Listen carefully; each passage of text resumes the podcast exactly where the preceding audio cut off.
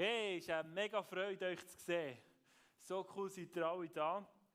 Ähm, wir sind immer noch in dieser Serie von Daniel. Ihr seht es, der, äh, der Leu ist immer noch am Start. Ähm, und heute ist das letzte Mal, wo wir uns mit, dem, mit der Geschichte von Daniel beschäftigen. Ich hoffe, ihr habt äh, eure Bibeln immer noch dabei. Sonst sind heute Abend noch Leute von den Gideons da. Die verteilen Bibeln. Also, wenn du noch keine Bibel hast, oder ich weiß auch nicht, was sie alles dabei haben. Sie haben wahrscheinlich auch die kleinen Militärbibeln. Die finde ich ganz nice. Die kannst du immer im Sack haben. Äh, nehmt unbedingt so eine Bibel mit heute Abend, wenn ihr keine habt. Ähm, die Bibel ist einfach, äh, das ist so Power. Und darum wollen wir heute Abend auch wieder rein eintauchen. Ich möchte als erstes kurz einen, einen kleinen Wrap-up machen ähm, durch das Buch von Daniel. Wir haben jetzt schon dreimal seit dem August. Immer war das Thema Daniel. Gewesen.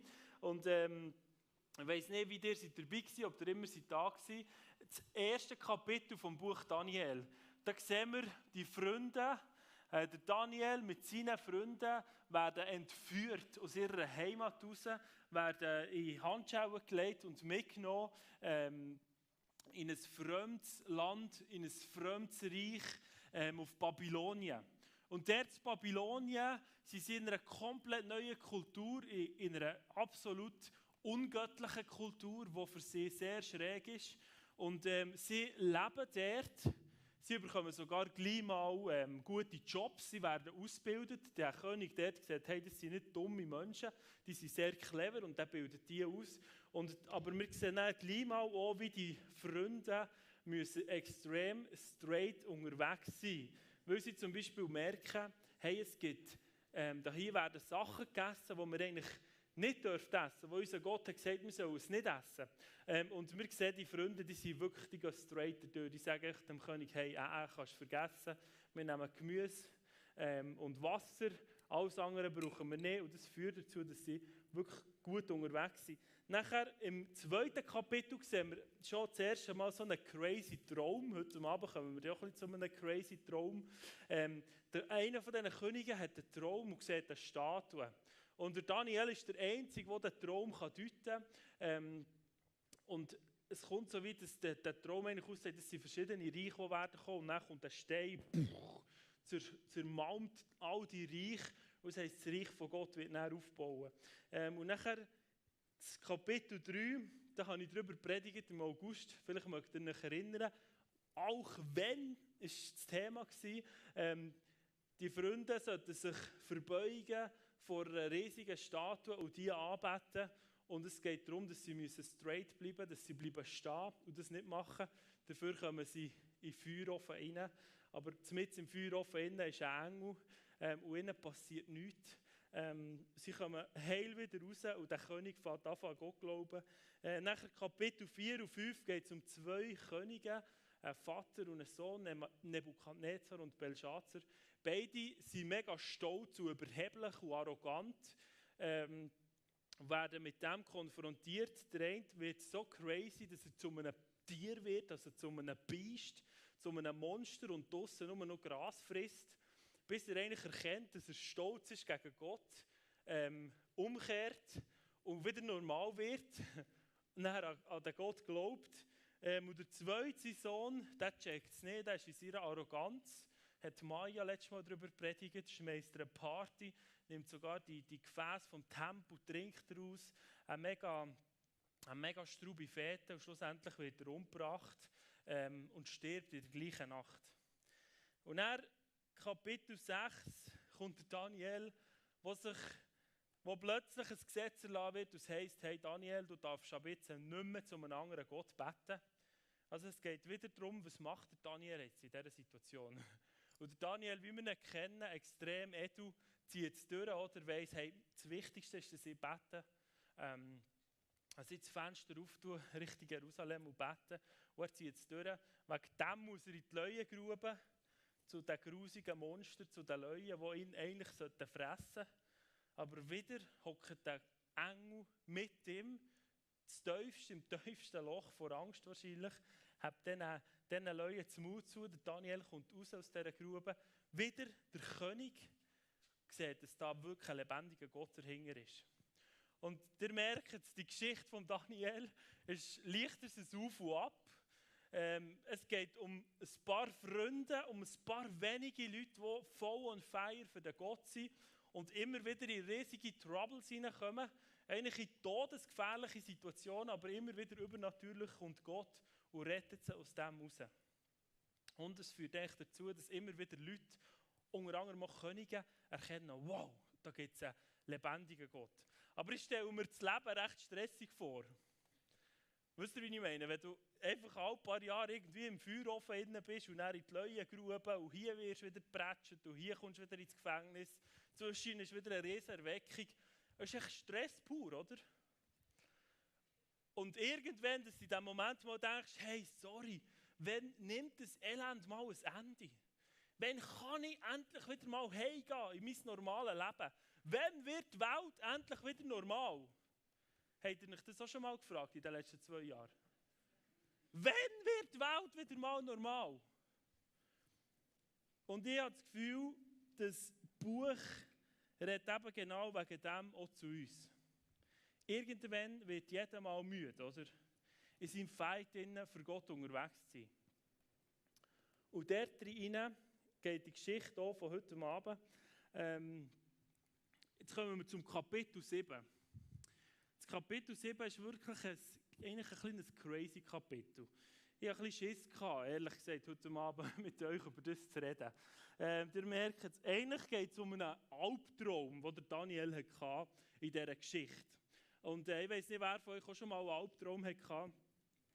Meine Tochter war etwa zwei, gewesen, wir waren im Beachcamp. Gewesen, und dann ist irgendeiner mit einer grusigen Maske aus einem Bungi rausgekommen. Und meine kleine Tochter, die hat wirklich eine Panikattacke vom Strübst, hat sich einfach am nächsten Gil um, um das Bein geworfen. Ähm, und nachher in der Nacht, für die nächsten drei, vier Monate, ist sie regelmäßig in der Nacht erwacht und hat geschrauen. Und dann bin ich zu ihr gegangen und gesagt, hey Jenja, was ist? Dann hat sie gesagt, Amma, Amma. Die hat wirklich pa Panik gehabt, die hat Albträume gehabt von diesem Typ mit seiner Maske. Damian lässt grüßen. Ähm, ich durfte aufstehen. Mein, mein, mein Sohn, dreijährig, hat letzte Woche ist er plötzlich aufgekommen zu in Nacht. Dann habe ich gefragt, Eli, warum, warum kommst du zu mir zu in Nacht? Ich will schlafen. Ja, träumt, der Räuber ist gekommen, hat mein Schwert gestohlen. Ich nehme an, jeder von uns hat schon mal einen üblen Albtraum gehabt. Lüko Eckenschwiller, der unser Lichtchef ist, hat letzte Woche geträumt, dass ein Blästun war, dann ist die Polizei gekommen und hat nie noch mehr mitgenommen. Das ist schon ein strauber Albtraum, den Lüko hatte. Ähm, genau, ich hoffe es natürlich nicht. Es gibt eigentlich auch keinen Grund dazu. Jetzt, jetzt möchte ich mit euch hineintauchen in den Albtraum von Daniel. Die, die wollen, Kapitel 7, ab Vers 2, ich lese euch einfach mal vor. Ich, Daniel, sah in der Nacht eine Vision, ein Traum. Und siehe, die vier Winde unter dem Himmel stürmten auf dem großen Meer gegeneinander. Und vier große Tiere stiegen aus dem Meer herauf. Jedes anders als das andere. Das erste war wie ein Löwe und hatte Flügel wie ein Adler. Ich sah zu, bis ihm die Flügel ausgerissen wurden und es wurde von der Erde aufgerichtet und stand auf zwei Füßen wie ein Mensch und es wurde ihm ein menschliches Herz gegeben. Und siehe, ein anderes Tier, ein zweites glich einem Bären und war auf der einen Seite aufgerichtet und hatte in seinem Maul unter seinen Zähnen drei Rippen und man sagte zu ihm, steh auf und friss viel Fleisch. Nach diesem schaute ich und siehe ein anderes Tier, gleich einem Leoparden, das hatte auf seinem Rücken vier Flügel wie ein Vogel und das Tier hatte vier Köpfe und ihm wurde Macht gegeben. Nach diesem sah ich in dieser Vision in der Nacht und siehe, das vierte Tier war furchterregend und schrecklich und sehr stark und hatte große eiserne Zähne und fraß um sich und zermalmte und Das vierte Tier war furchterregend und schrecklich und sehr stark und hatte große eiserne Zähne, fraß um sich und zermalmte und das übrige zertrat er mit den Füßen. Es war auch ganz anders als die vorigen Tiere und hatte zehn Hörner. Während ich die Hörner betrachtete, siehe, da brach zwischen ihnen ein anderes kleines Horn hervor, und drei der vorigen Hörner wurden vor ihm ausgerissen. Und siehe, dieses Horn hatte Augen wie Menschenaugen und ein Maul, das große Dinge redete. Jetzt kannst du das mal aufleuchten, wie das etwa hat können aussehen, mit der Nacht oder beim Daniel in diesem Traum. Ähm, wie geht es noch so? Ist jetzt nicht mega ermutigend, gell? Ist jetzt eher so ein bisschen creepy, oder? Hey Gero, was läuft eigentlich mit dir? Was willst du uns heute Abend sagen? Eher komisch, eher krasser Traum. In der Bibel kommen ja noch relativ viele Leute vor, die Träume haben. Und auch relativ viel kommen Tiere vor, grusige Viecher. Ähm, und lustigerweise ist der Traum, den da der Daniel hat mit diesen Tieren, ist eigentlich etwas, das nicht mega weit weg ist von dem, was in der Bibel steht. Also wir werden mehrmals in der Bibel konfrontiert mit grusigen Viechern in Träumen, mit Hörnern, mit Sachen, die komisch sind.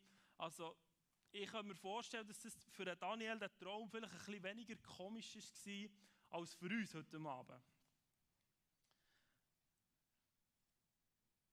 Irgendwann kommt dann noch so das Endmonster am Schluss, der sieht die Bibel nennt es wirklich das Tier oder im Englischen ist es ein Biest, ein Monster, ein Endmonster. Ich stelle mir so ein vor, wenn man im Game ist, oder?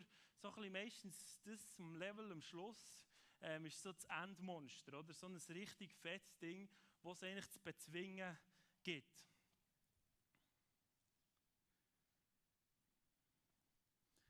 Also, Gerus, was willst du uns heute sagen? Eigentlich haben wir genug Albträume selber. Wir haben den Corona-Albtraum seit zwei Jahren. Wir haben, ich glaube, aufgrund von dem haben wir viele Menschen, die äh, psychisch nicht gut weg sind, die Schlafstörungen haben, die vielleicht Albträume haben. Vielleicht hast du Albträume in deiner, von deiner Schule, wie du fertig gemacht wirst, wie du gemobbt wirst, was auch immer. Träume, ähm, komische, grusige Sachen, die kommen vor in unserem Leben. Und jetzt möchte ich dich fragen, kommt es noch irgendwie bekannt vor. Ähm, eine Geschichte der Bibel, wo Leute mit Monstern, mit Leuen konfrontiert werden, ähm, wo sie kaputt machen, wo sie überwinden wollen. Ähm, kommt euch das bekannt vor? Von wo? Vom Daniel, oder nicht? Das, was ich vorher gesagt habe, in diesen sechs Kapiteln, der Daniel hat die Monster erlebt. Hey, er ist in der Leuengrube gehockt. Wisst ihr, was ich meine? Also ich glaube, die Geschichte hat wirklich mit dem Daniel zu tun. Und ich glaube, weil es mit dem Daniel zu tun hat, könnte es heute Abend auch viel mit uns zu tun haben. Und ich glaube, es ist schon eine Geschichte, die mit Jesus zu tun hat. Kapitel 7 vom Daniel, Freunde, ist, man könnte sagen, das zentralste Kapitel im ganzen Alten Testament. Jesus, wenn Jesus hat viel aus dem Alten Testament zitiert. Und am meisten hat er aus diesem komischen Kapitel zitiert. Strange, oder nicht? Also die meisten Zitate von Jesus aus dem Alten Testament kommen aus diesem Kapitel. Jesus hat sogar den Titel, wie er sich selber nennt, aus diesem Kapitel rausgenommen. Wir kommen noch dazu später. Seid ihr ready zum Weiterlesen? Es wird nicht einfacher.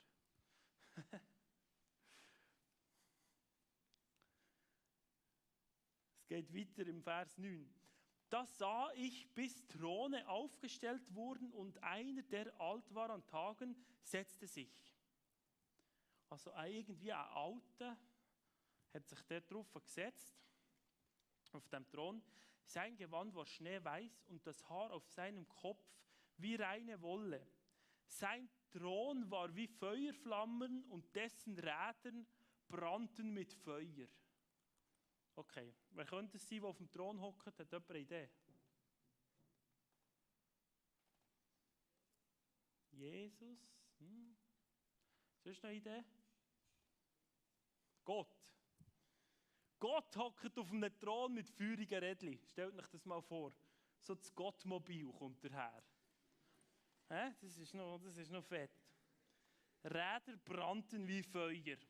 Und, nachher, und ein Strom von Feuer ging von ihm aus. Tausendmal Tausende dienten ihm und zehntausendmal Zehntausende standen vor ihm. Das Gericht wurde gehalten und die Bücher wurden geöffnet. Ich sah zu wegen der großen Reden, die das Horn redete, ich sah zu, bis das Tier, das Biest, das Endmonster getötet wurde und sein Leib umkam und ins Feuer geworfen wurde. Und auch den anderen Tieren wurde ihre Macht genommen, doch wurde ihnen ein Lebensdauer von einer Zeit und Stunde bestimmt. Ich sah in dieser Vision in der Nacht und siehe, es kam einer in den Wolken des Himmels wie ein Menschensohn. Achtung, jetzt wird es spannend. Ein Menschensohn. Was könnte ein Menschensohn sein? Wenn wir in den Urtext hineinschauen, wisst ihr, was das Wort ist hier? Ein Sohn vom Adam.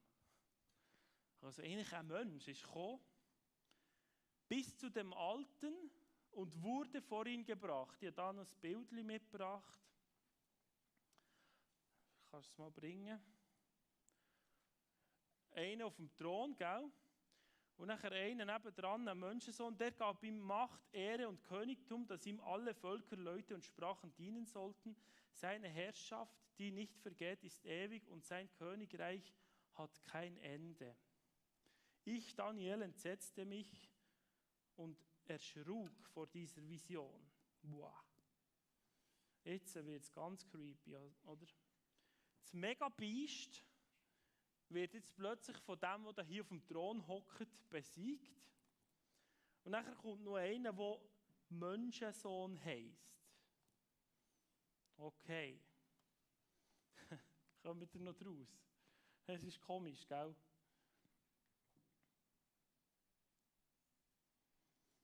Dann hat Daniel natürlich Wunder genommen, äh, was da abgeht.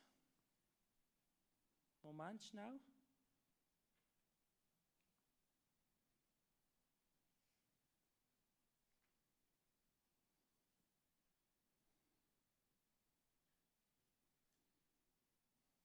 muss schauen, wo ich da verblieben bin.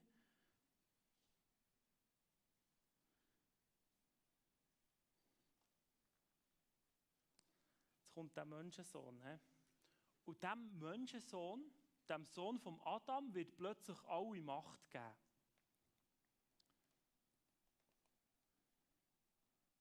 Und nachher geht Daniel zu einem, zu einem Engel irgendwie und fragt ihn, hey, was soll das alles bedeuten? Und nachher erklärt er ihm das. Nämlich heisst, das sind vier grosse Tiere, sind wie vier Könige, die auf die Erde werden kommen. Diese vier, im Vers 17, diese vier großen Tiere sind vier Könige oder Königreiche, die auf Erden kommen werden. Aber die Heiligen des Höchsten werden das Reich einnehmen und werden es für immer und ewig in Besitz nehmen. Danach hätte ich gern Aufschluss gehabt über das vierte Tier, das ganz anders war als alle die anderen, sehr furchterregend. Und nachher erklärt er ihm nur, was das vierte Tier genau soll sein. Das super Megamonster oder das Endviech. Und das ist ab Vers 23 nach, das vierte Tier, das habe ich glaube jetzt noch für euch ähm, aufgeschrieben, das vierte Tier wird das vierte Königreich sein auf Erden das ganz anders sein wird als alle anderen Königreiche. Es wird alle Länder fressen, zertreten und zermalmen. Die zehn Hörner bedeuten zehn Könige, die aus dem Reich erstehen werden. Nach ihnen aber wird ein anderer aufkommen, der ganz anders sein wird als die vorigen und drei Könige demütigen. Er wird den Höchsten lasten und die Heiligen des Höchsten verfolgen und wird sie unterstehen. Zeit und Gesetze wird er ändern. Sie werden aber für eine Zeit und zwei Zeiten und eine halbe Zeit in seine Hand gegeben werden. Danach wird das Gericht gehalten werden, da wird dann seine Macht weggenommen werden, damit er endgültig vertilgt und umgebracht wird. aber das Reich und die Gewalt und Macht unter dem ganzen Himmel werden dem heiligen Volk des Höchsten gegeben werden, dessen Reich ewig ist und alle Mächte werden ihm dienen und gehorchen. Wow, okay. Es geht um ein Monster, das die Heiligen unterdrückt, das kaputt machen, kommt es sich bekannt vor. Welches Monster hat wollen, ein paar wenige Heilige im Feuerofen kaputt machen? Der König, das Babylonien.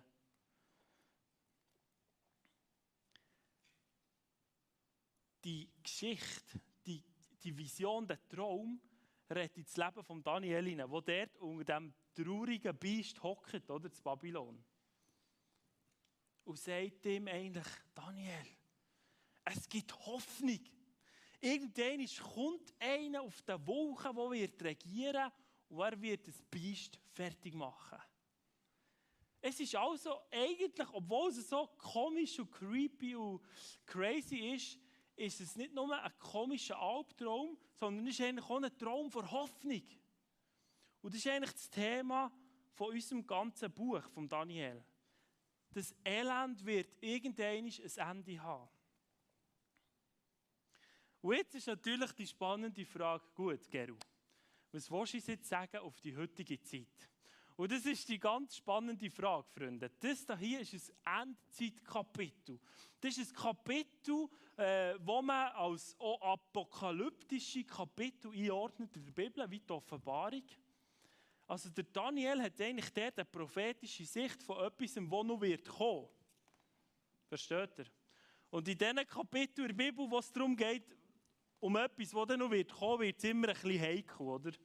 Und da tun sich Theologen, also die Jungs, die die Bibel sehr gut studieren, die streiten sich dann ein bisschen und geben sich ein bisschen auf den Kübel, was es jetzt genau soll bedeuten.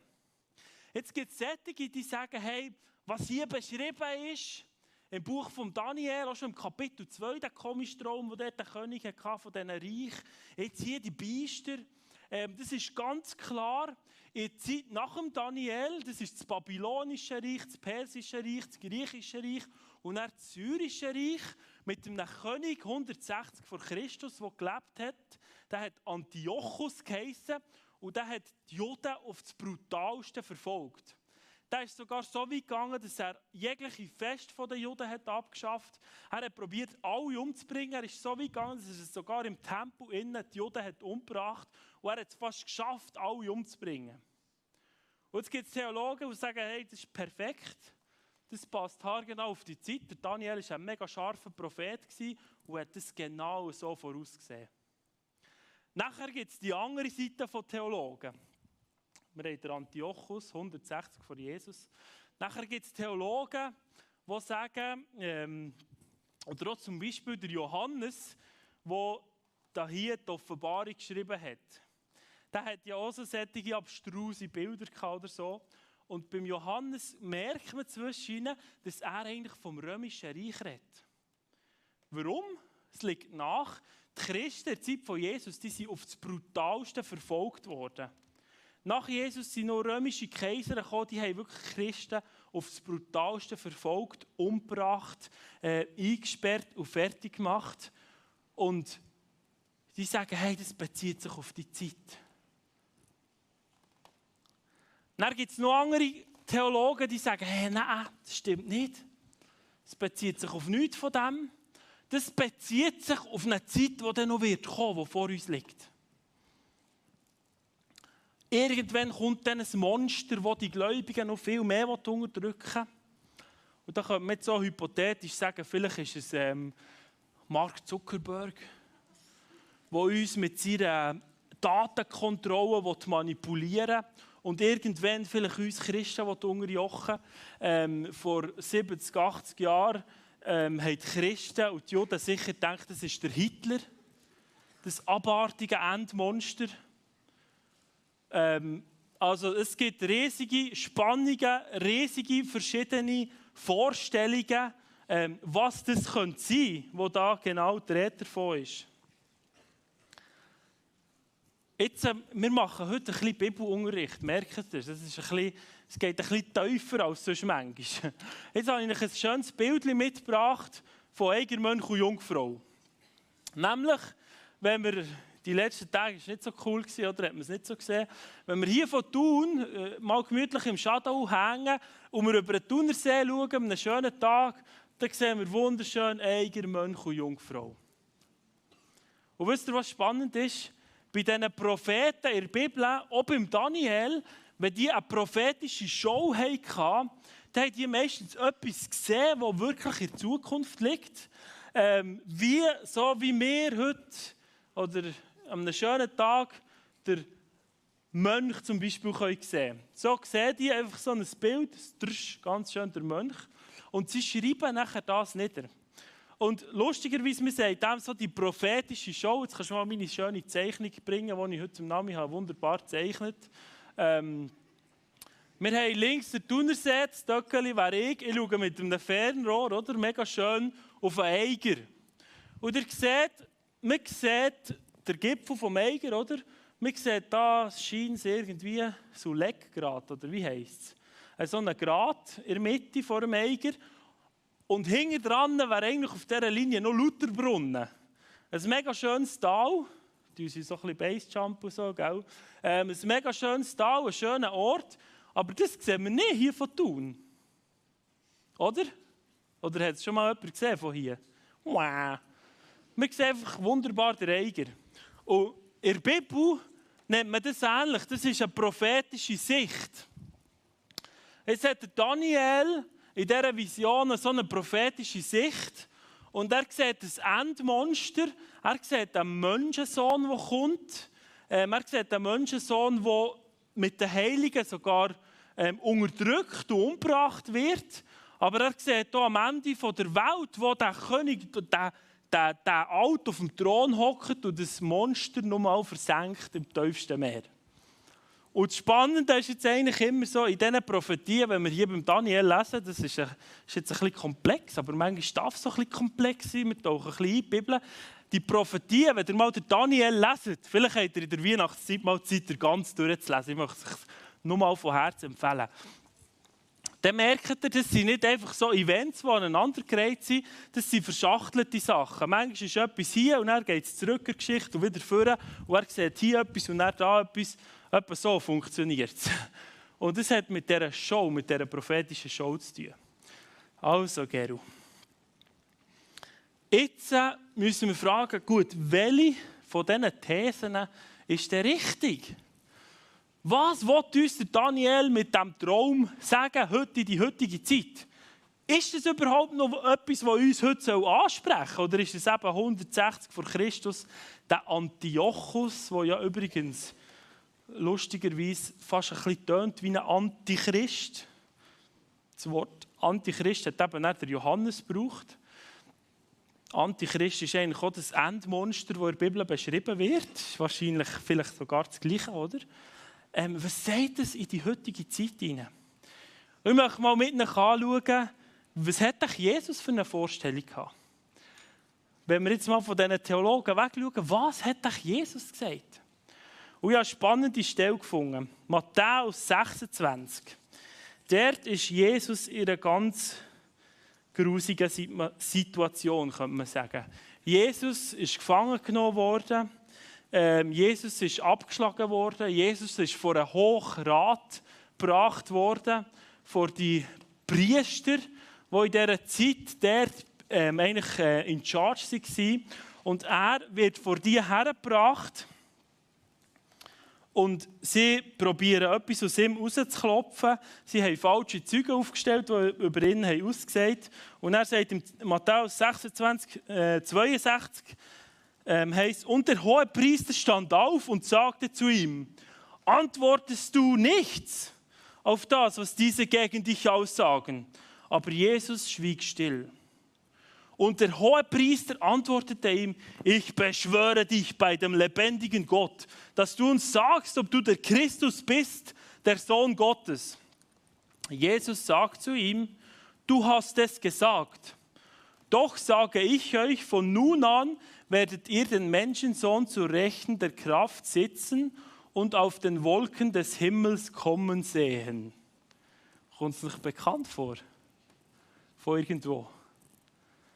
Jesus nimmt eigentlich das, die Aussage oder, vom Dan, das, was Daniel in diesem creepy Traum hatte und sagt, hey, hohe Priester, jetzt werdet ihr der Menschensohn sehen hocken bei Gott.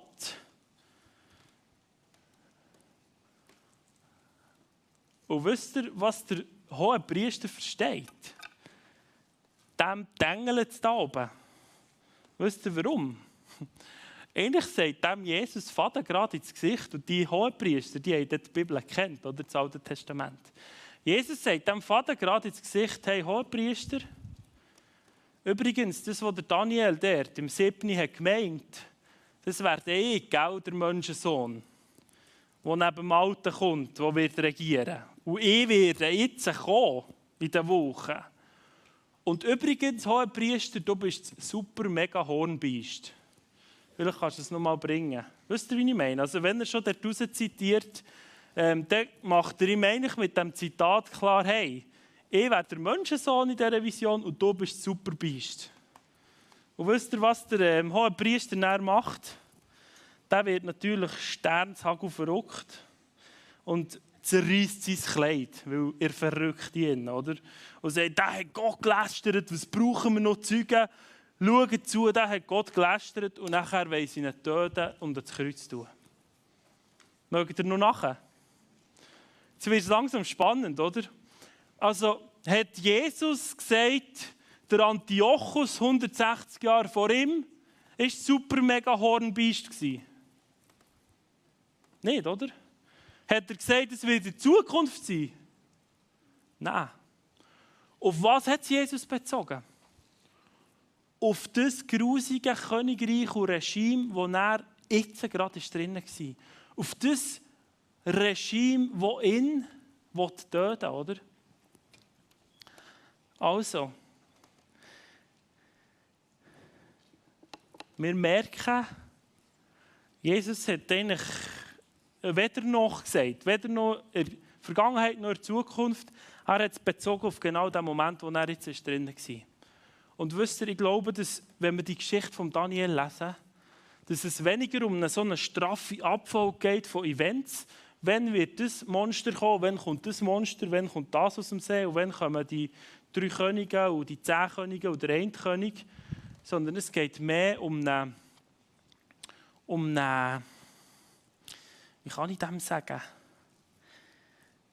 um eine Art, die Welt zu sehen wie es die Bibel sieht, wie es Jesus sieht.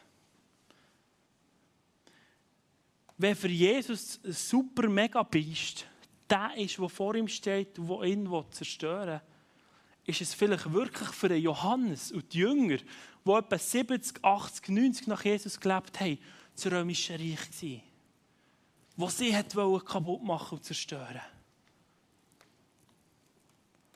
Es könnte sein, dass es wirklich vor 70, 80 Jahren für die Christen und die Juden der super Megahorn bist, der Hitler war, der sie kaputt machen und töten Und wisst ihr was?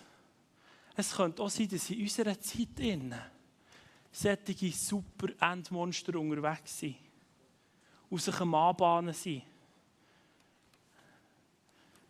Wahrscheinlich im Moment die die grössten Mächte, die im Moment auf dieser Welt sind. Das ist auch ein bisschen komisch. Das heisst ja da beim Daniel, das letzte Monster, das wird anders sein als die anderen. Und es gibt Leute, die sagen, hey, das letzte Monster, das ist ganz klar. Das sind unsere Medien. Das sind unsere super Giga-Tech-Firmen. Google, Amazon, Facebook, Apple. Es könnte sein, wir wissen nicht, wie sich die Situation verändert. Die haben eine riesige Macht über uns. Uns zu kontrollieren, uns zu manipulieren. Und es kann sein, dass es irgendwann kehrt. Und die uns verfolgen aufgrund von unserem Glauben. Und dann werden sie zu einem super Megahornbeist. Jetzt wird es jetzt wird's, jetzt wird's spannend, oder? Heute haben wir Abstimmungen gehabt. Ich sage jetzt nicht, der Alain Berset ist das. Ich glaube es nicht. Ich glaube, unsere Regierung ist in grossen Teilen noch extrem für uns. Aber es könnte sein, dass die Dynamik ändert. Und wenn ich die letzten zwei Jahre anschaue, dann muss ich sagen, wow, da sind Dynamiken entstanden, die durchaus uns mehr kontrollieren wollen, die durchaus uns in unseren Freiheiten berauben wollen. Wenn ich an Corona denke, wo seit zwei Jahren die Welt beherrscht, könnte es sein, dass das Dynamiken annimmt von einem super mega Hornbiest. Und ich weiss, jetzt gibt sich Geru auf sehr flaches Wasser. Ich sage nicht, dass es so ist. Aber ich glaube, dass wir auch in der heutigen Zeit innen unter solchen Monster leben. Und dass die Monster nicht nur ein Event sind, sondern dass sie immer wieder kommen. Und dass es Macht und Königreich, vielleicht sogar Tech-Firmen, die eine riesige Macht haben könnten sein, dass es Menschen können sein können, die das Hornbiest wie ein Kleid anlegen und so unterwegs sind. Und probieren, die Heiligen kaputt zu machen, zu unterdrücken und zu töten. Wie beim Daniel. Und es ist schon so in der heutigen Zeit. Wenn wir in Iran schauen, wenn wir auf China schauen, wenn wir auf verschiedene Länder schauen, werden Christen kontrolliert. Sie dürfen sich nicht treffen, sie werden umgebracht. Es passieren ganz schlimme Sachen. Und für die Christen ist das Kapitel durchaus ein riesen Hoffnungsschimmer. Dass irgendwann einer wird kommen. Und wisst ihr, was spannend ist? Jetzt ist ja der Jesus wirklich schon gekommen. Vielleicht kannst du noch mal meine schöne Zeichnung bringen. Das hat jetzt eben der Daniel nicht gesehen. Dass das Reich von Gott in verschiedenen ähm, Abschnitten daherkommt. Der hat einfach den Eiger gesehen vor Augen. Jetzt ist der Jesus schon mal gekommen. Und er hat das Biest schon bezwungen, Freunde. Das ist die gute Nachricht. Wisst ihr, wie er es bezwungen hat? Er hat es bezwungen, indem er das Biest sich bezwingen So hat er das Viech bezwungen. Jesus hat sich von dem Endmonster eigentlich wie der Daniel, oder? Das Bild, das Bild passt haargenau. Wie der Daniel in die Grube abgeworfen ist worden zu diesen Leuten, so ist Jesus in die Grube geworfen worden, in die Hölle hineingeworfen worden. Er ist getötet worden, er ist am Kreuz gestorben. Und es heisst, er hat so die Macht vom Feind schon mal zertreten. Jetzt ist er noch nicht ganz fertig gemacht. Sonst wären wir schon im Himmel, oder? Sonst hätten wir kein Elend, keine Krankheit, kein Corona, nichts mehr. Wisst ihr, wo wir sind im Moment? Wo sind wir? Hey, ihr seid heute im Pennen, Mann. wo sind wir? Zu Lutherbrunnen. Kommt ihr raus? Wir sind zu Lutherbrunnen. Jetzt haben sie es gecheckt, Mann. Wir sind dort, wo der Daniel nicht hat hergesehen hat. Er hat nicht gesehen, dass dort noch 2000 Jahre zwischendrin sind. Aber für uns eine riesige Ermutigung, dass die Monster auf dieser Welt, die probieren zu regieren, vielleicht im Moment im Iran, die Christen unterzudrücken, vielleicht nimmt hier die Dynamik auch zu in den nächsten Jahren, wir wissen es nicht. Es gibt eine Hoffnung dass Gott auf seinem Thronmobil wird daherflitzen. Und dass der Menschensohn, der nichts anderes als Jesus ist, das ist der Titel, der komische Titel. Immer wenn sich Jesus selber vorstellt, nimmt er das Bild von Daniel und sagt, hey, ich bin der Menschensohn. Das ist eigentlich komisch. Die Leute um ihn haben ihn Christus genannt, der Messias. Er hat sich der Menschensohn genannt. Wisst ihr warum? weil er wie wir ein Mensch, ein Sohn von Adam ist. Er hat sich auf unsere Ebene abgelassen und gesagt, hey, ich komme zu euch. Ich komme auf die Welt. Ich sterbe für euch. Nicht nur ihr werdet gequält, auch ich werde gequält. Und er hat das Monster überwunden, indem er sich vom Monster hat überwinden Wow! Jetzt wird es krass, hä? Die Band darf mal vorkommen. Also immer wenn ein Reich oder ein König, so ein Horn, das Horn ist immer ein Zeichen von einem König in der Bibel, auch in diesem Traum hier, sind das Zeichen von Königen. Wenn ein Reich wie so ein Monster oder ein König kommt und probiert, sein Volk, die Heiligen zu unterdrücken und zu töten, dann nimmt es die Dynamik an von diesen Monstern, die Daniel gesehen hat. Und wisst ihr was, Freunde? Ich glaube, einerseits sind es die grossen Monster, die Reich von dieser Welt, die Staaten oder die Machthaber, die gigantischen Firmen. Aber es können ja Dynamiken sein, vielleicht in deiner Schuhe dass eine Gruppe von Menschen die vielleicht mobbt, die kaputt macht, die vielleicht auch wegen deinem Glauben fertig macht. Das ist genau die gleiche Dynamik. Es kann sein, dass du ähm, in deinem Arbeitsplatz fertig gemacht wirst. Es kann sein, dass dir wirklich Corona fertig macht. Dass es dir Angst macht. Es kann sein, dass dir die Impfung Angst macht, die Krankheit Angst macht oder die Menschen Angst machen, die um dich herum sind. Meiner Frau ist es letzte Woche auch nicht gut gegangen. Weil sie plötzlich hat gemerkt, sie muss in der Spielgruppe, wo sie arbeitet, wahrscheinlich wieder eine Maske anlegen. Und sie ist nicht wohl in dieser Maske. Es engt sie extrem ein.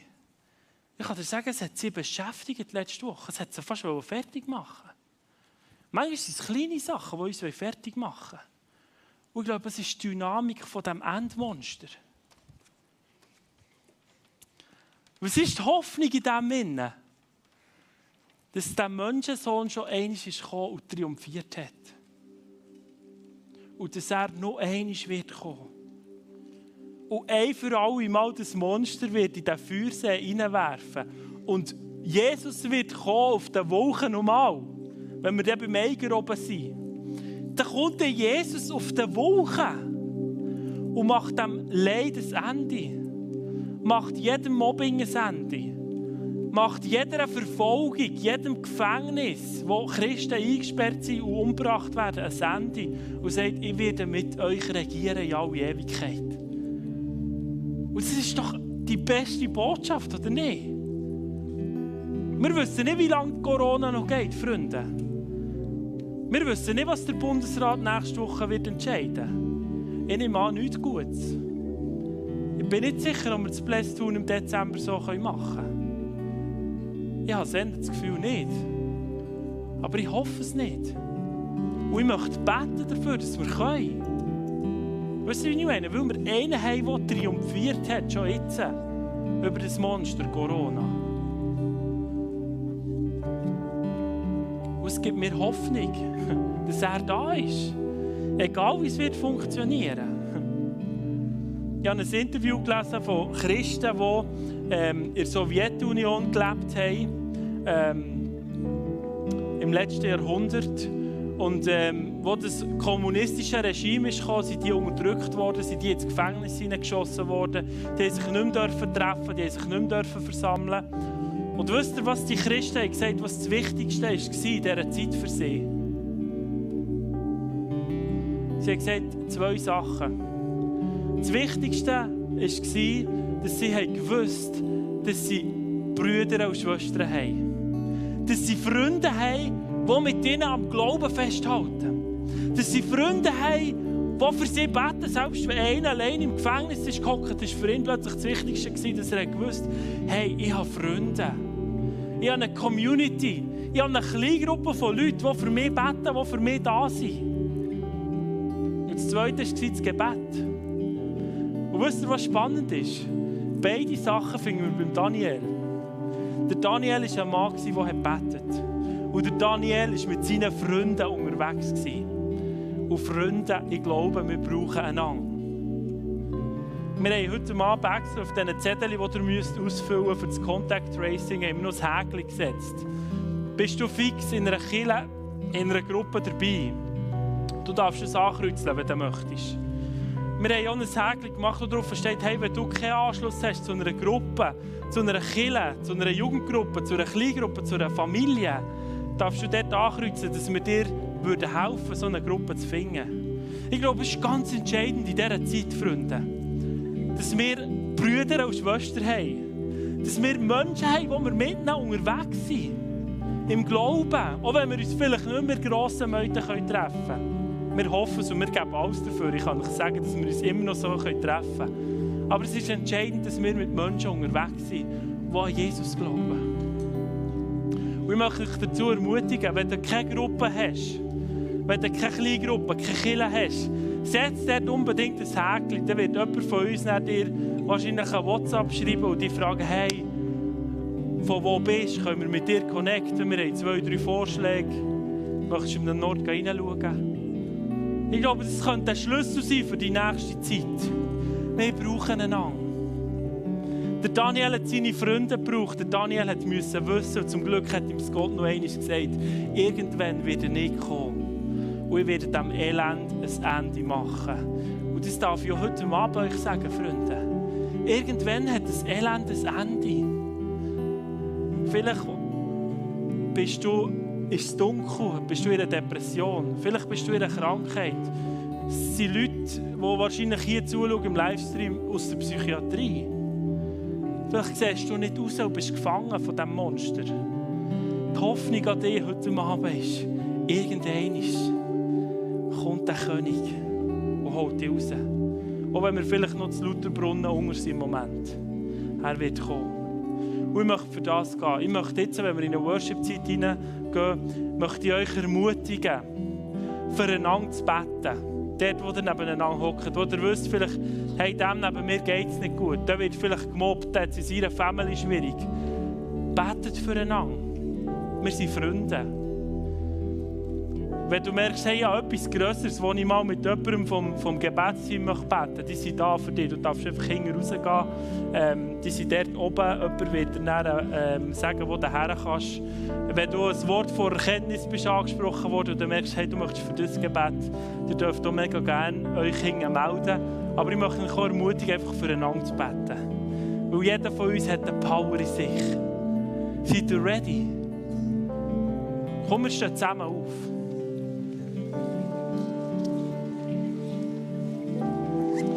Vater im Himmel, ich danke dir, dass du heute Abend mit in uns innen bist. Jesus, dass du in unserer Mitte bist. Und ich danke dir, dass du das Weltgeschehen in deiner Hand hast, Jesus. Du weißt genau, was alles noch kommt. Jesus, du hast einen Plan. Du kennst die Monster, Jesus, die uns bedrohen, die uns bedrücken. Jesus, und wir danken dir, dass du uns einen hoffnungsvollen Schimmer gibst aus dieser Geschichte. Du sagst, hey, ich komme, um die Monster zu bezwingen. Und Jesus, ich bete, dass du heute Abend kommst und jegliche Ängste, die wir haben, sprengst. Danke, dass du, Jesus, jede Angst tragen hast. Am Kreuz, dort, wo du gekommen bist, hast du die Angst zertreten, Jesus. Du hast Krankheit gedreht. Du hast Einsamkeit gedreht. Du hast Depression und Schlafstörung hast du schon gedreht. Danke kommst du mit uns, Jesus, und gibst uns eine Hoffnung. Und ich träume davon, Jesus, von einer jungen Generation, die in Gruppen verknüpft ist, wo jeder eine Family hat, wo jeder eine Gruppe hat, wo er mit Menschen unterwegs ist. Auch im kleineren Setting als jetzt hier im Blästun mit so vielen. Jesus, ich glaube, dass es wichtig ist, dass wir wie die Christen der der Sowjetunion haben angefangen Gebetsgruppen zu machen, dass wir vielleicht jetzt tun, anfangen ein Netzwerk von Gebetsgruppen, von Gimmer zu Häusern, zu Kirchen, anfangen starten, Jesus. Und ich träume von dem. Und ich möchte sehen, dass jeder von euch, der das nicht hat, der vielleicht einsam ist als Christ, dass du kannst connecten in so einer Gruppe. Und ich glaube, da liegt der Weckung. Das war der, der, der, der Ursprung dort im Osten der Sowjetunion, dass die Kirche im Untergrund nachher gestartet werden konnten. Dass so Gebets Kleingruppen sind gestartet worden. Ich träume von Blessed Homes, von WGs, die eine Vision haben mit Blessed Home. Ich träume von kleinen Gruppen, wo sich Leute treffen, miteinander unterwegs sind. Von Kirchen, die starke Jugendgruppen haben, unterwegs sind und voll für den Jesus gehen. Lasst uns in eine Zeit hineingehen, wo wir wirklich füreinander beten. Wo wir Gebet in Anspruch nehmen, aber wo wir den König anbeten. Wo irgendeiner wird kommen und das Monster wird, das üble Endmonster definitiv in den Feuersee hineinschießen. Merci vielmals, Jesus.